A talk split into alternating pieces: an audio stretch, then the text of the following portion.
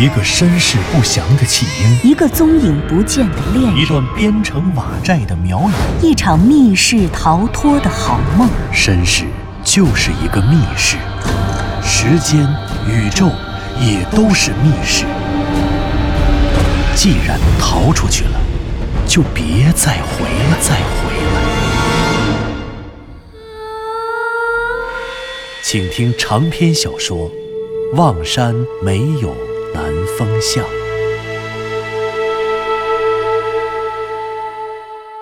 第四十集。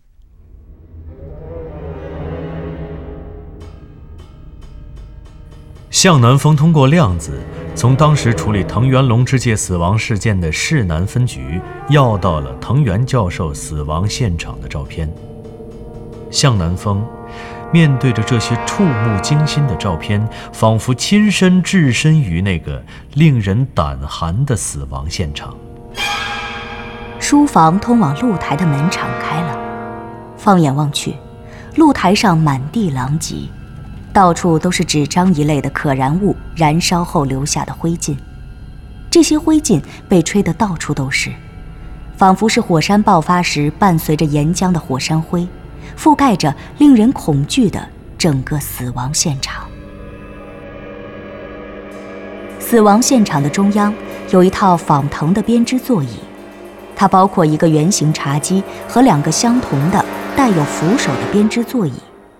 原本稳当的仿藤茶几被掀翻在地，侧躺在距离它原本被放置处大约一点五米左右的地方。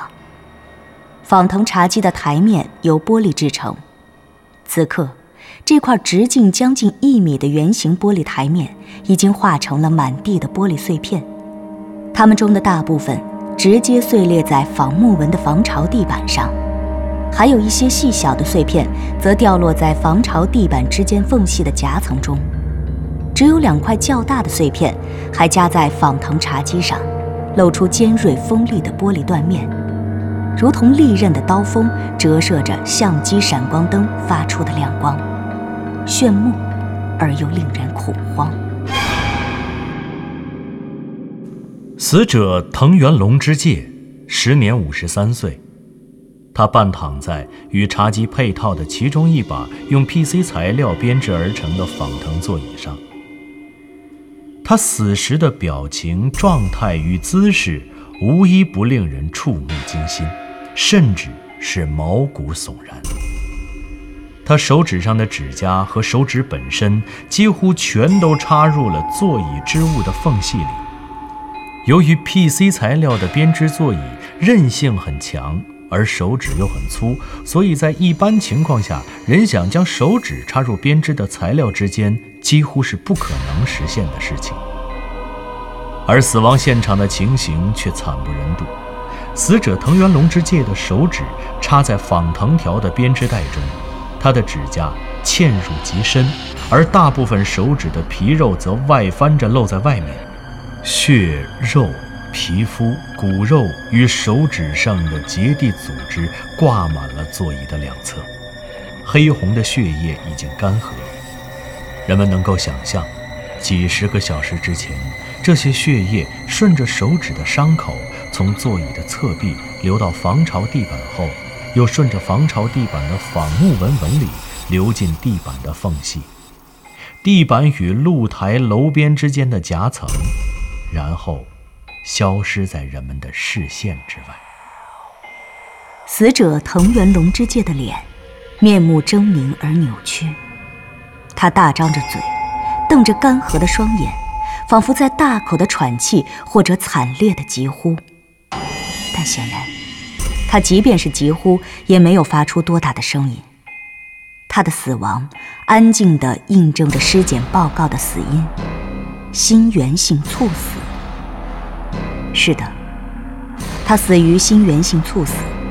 他不应该大叫的，因为他的死亡并不会令他感到多大的痛苦。当晚，艺术城中的人没有人听到这里传出过任何的声响，更没有撕心裂肺的呻吟和挣扎。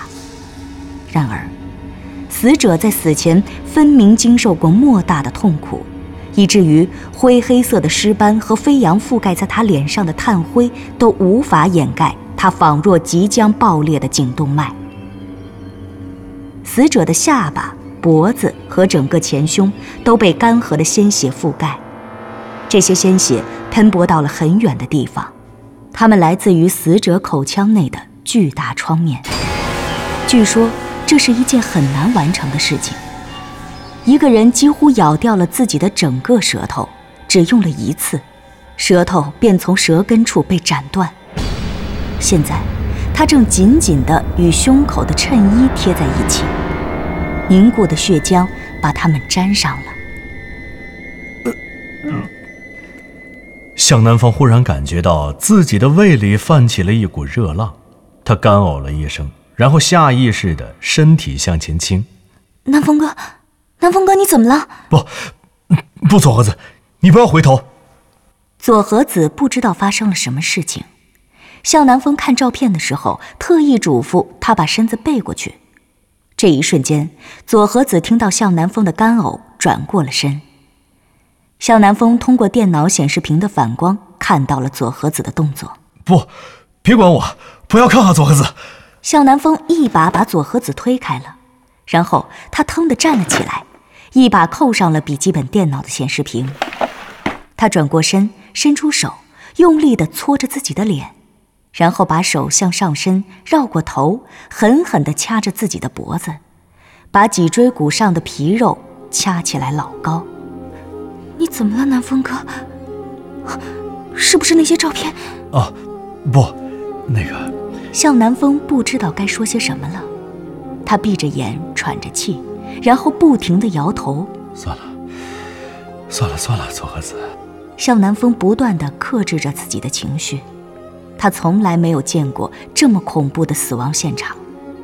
当然，其实他本来也没见过什么死亡现场，没有见过那个活生生的生命在他面前悄悄走远。但是，像这样的死法，像这样的痛苦折磨。他怕是不光没有见过，更是想都想不出来。这究竟是些什么妖魔鬼怪？他不会对归路遥也如此残忍吧？向南风越想越后怕，他知道自己必须得尽快镇定下来。他还有很多话要问佐和子，还有很多事情必须要冷静下来以后才能做出理性的思考。于是他想到了那个成语与心理学的常识：心为物役。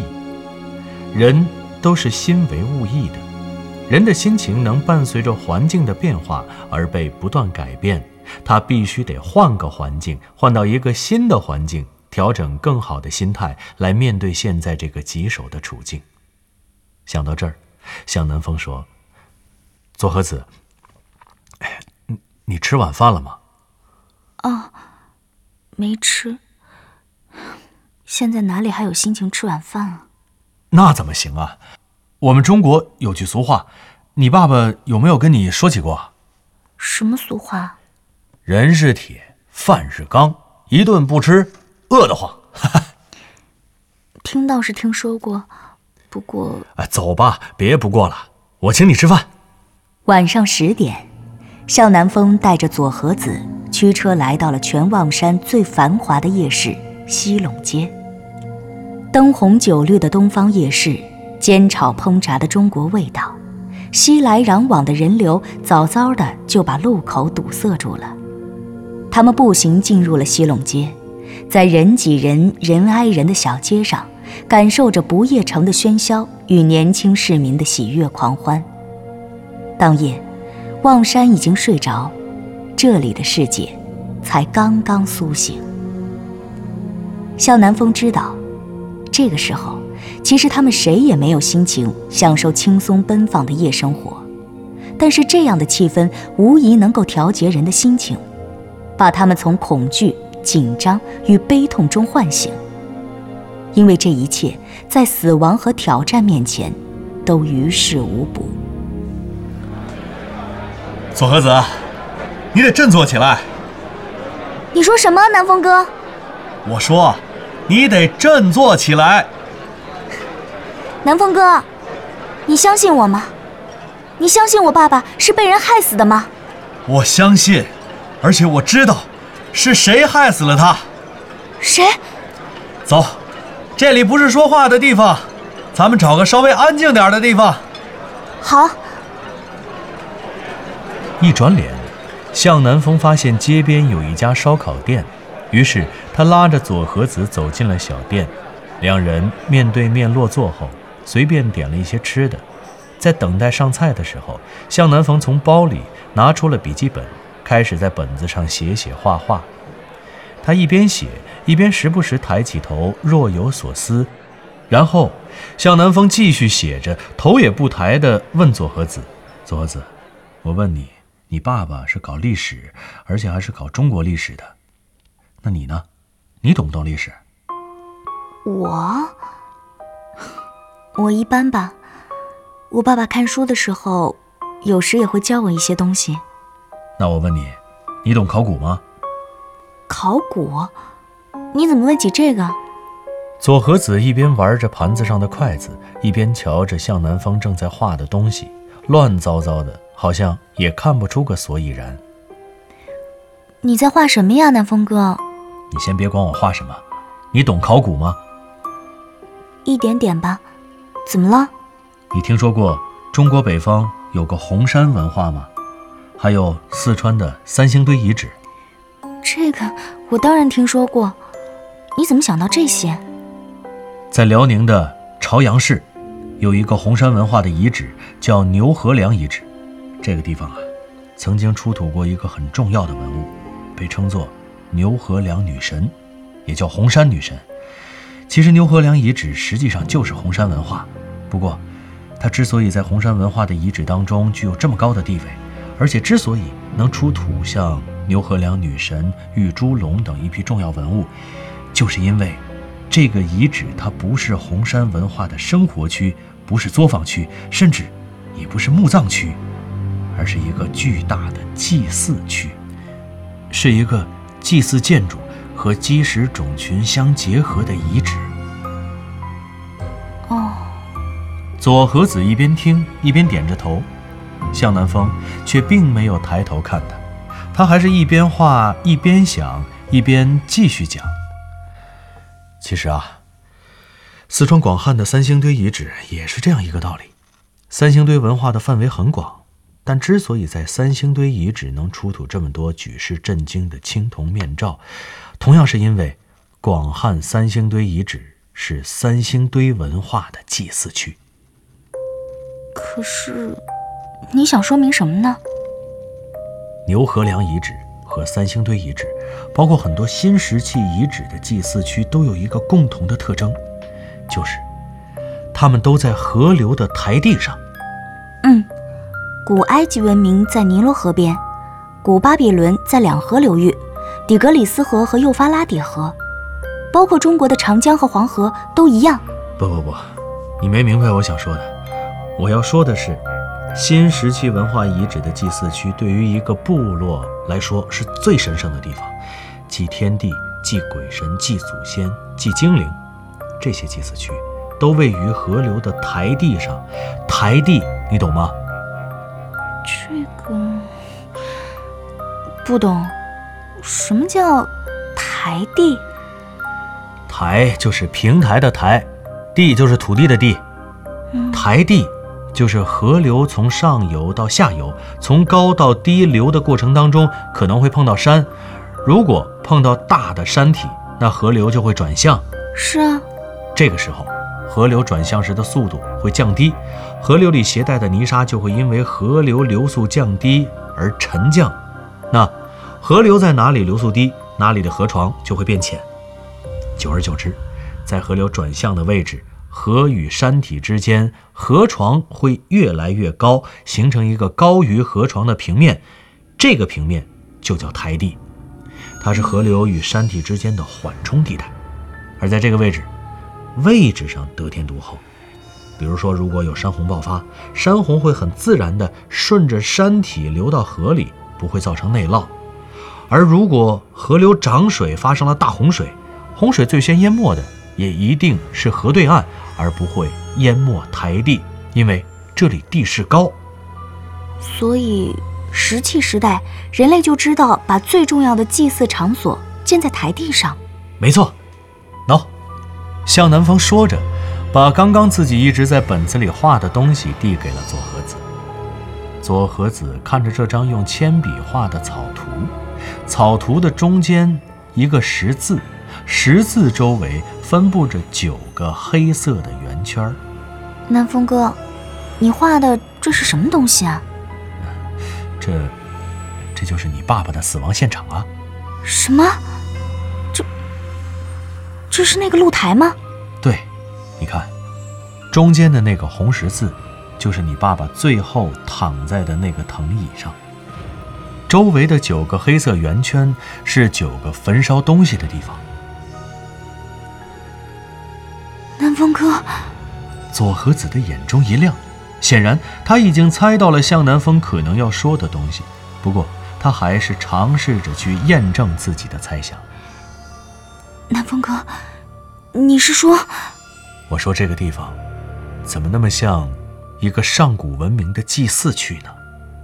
什么？祭祀区？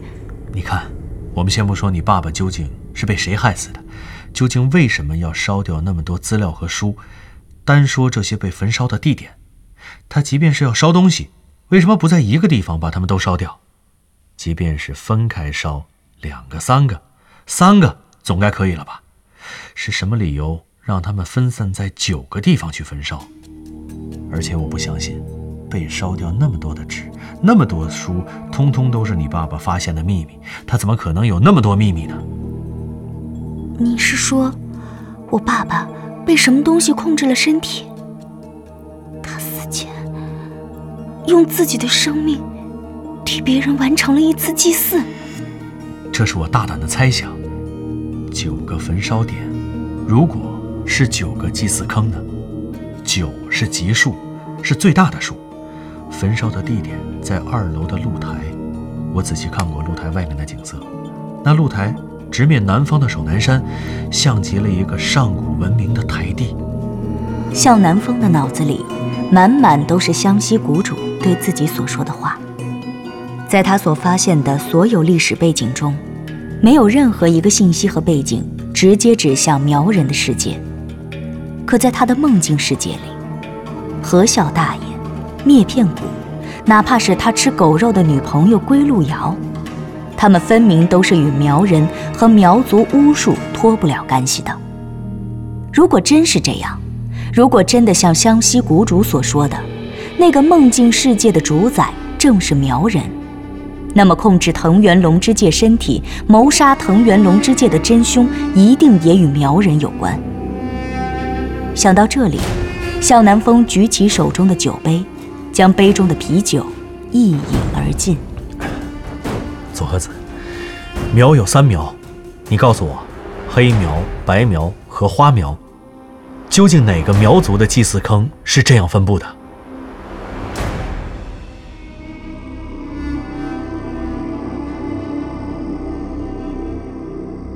您刚刚听到的是长篇小说。望山没有南方向，作者刘迪川，演播杨静、田龙，配乐合成杨琛，制作人李晓东，监制全胜。